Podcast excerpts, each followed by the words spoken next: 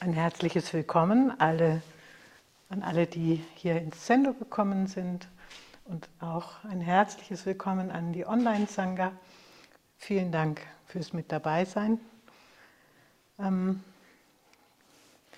ich muss ein bisschen wieder meinen Spickzettel nehmen. Ich hoffe, dass, äh, dass dann ich das gut vortragen kann, was ich euch gerne sagen möchte.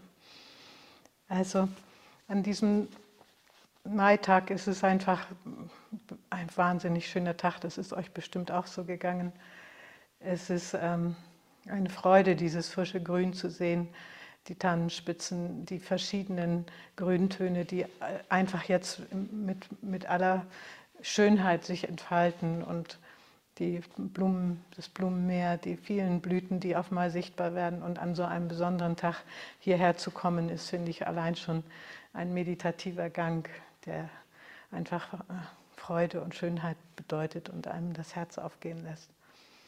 Ähm, ich ähm, möchte euch heute gerne ein Gedicht vortragen und ähm, das ist mir kürzlich zugeschickt worden und das hat mich doch sehr berührt und ich dachte mir, das ist vielleicht auch etwas, was euch allen vielleicht eine Freude bereiten kann und vielleicht, ja, so, ich scha schau mal.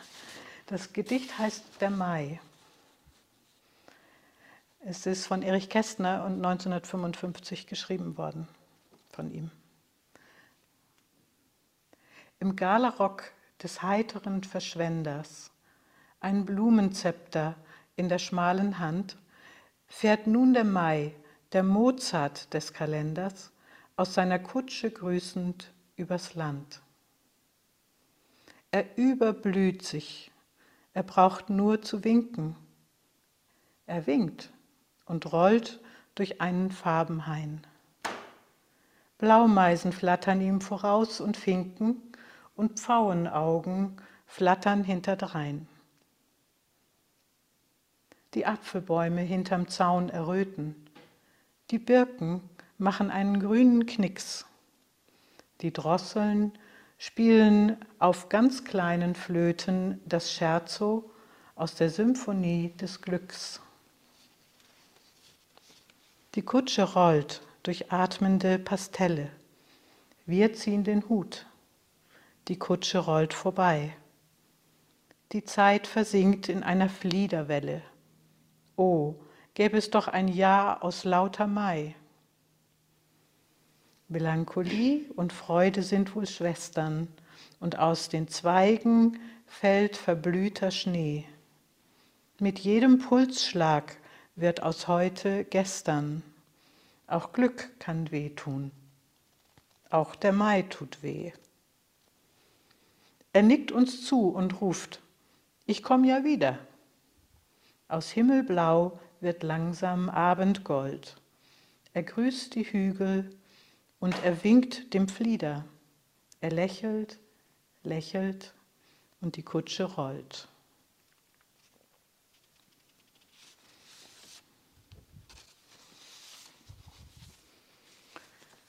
Für mich war das so, und das hoffe ich, dass, ja, das, das war der Grund auch mit, warum ich dieses Gedicht gerne vortragen wollte, dass dieses Gedicht die ganze Vergänglichkeit, aber auch die ganze, die ganze Schönheit des Augenblicks widerspiegelt. Beides. Es hat so beides ganz in sich.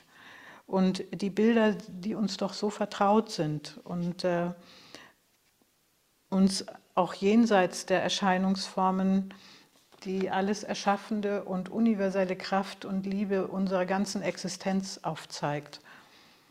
Und das wohnt allem inne und das wird darin, finde ich, so deutlich und es wohnt auch uns innen, inne, diese alles erschaffende Kraft, die uns erschafft, die alles erschafft und die uns miteinander verbindet.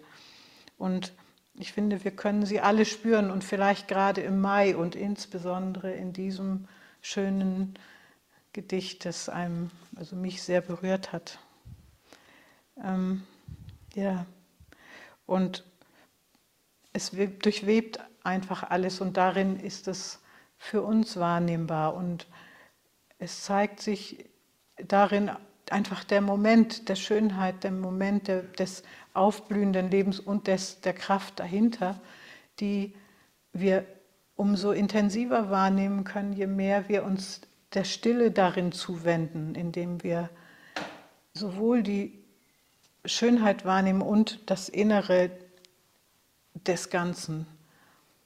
Und in diesem Innern des Ganzen, dem wir uns in Stille zuwenden, das intensiviert sich und das können wir sozusagen in der Meditation aufsuchen, indem wir uns in die Stille sinken lassen, indem wir uns darauf einlassen, auf den Moment, auf ganz diesen Moment in all seiner Schönheit und in all seiner Tiefe, die in der Stille wiederzufinden ist.